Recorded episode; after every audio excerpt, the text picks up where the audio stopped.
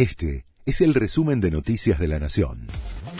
La Nación presenta los títulos del jueves 19 de enero de 2023.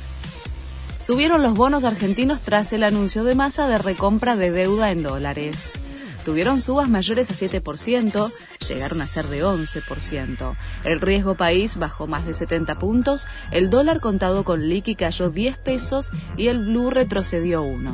Algunos analistas calificaron la medida como positiva, aunque la mayoría dijo que es riesgosa. El gremio de comercio cerró la renegociación paritaria 2022 con un aumento salarial del 101%.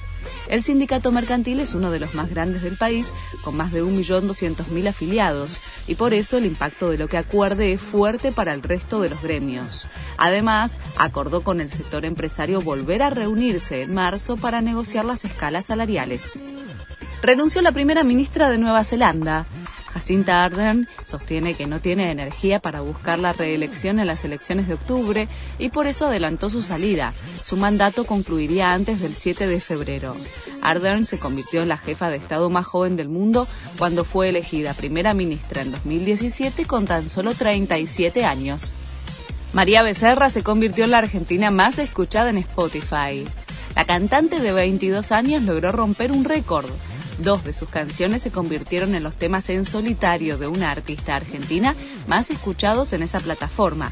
Se trata de Automático y La Nena de Argentina. El PSG de Messi se enfrenta a Cristiano Ronaldo. El Club de París viajó a Medio Oriente para cumplir con un compromiso comercial que tendrá a dos de los mejores futbolistas del mundo cara a cara. El muñeco Gallardo es el técnico del equipo de estrellas formado por jugadores de la Liga de Arabia Saudita que incluye al portugués.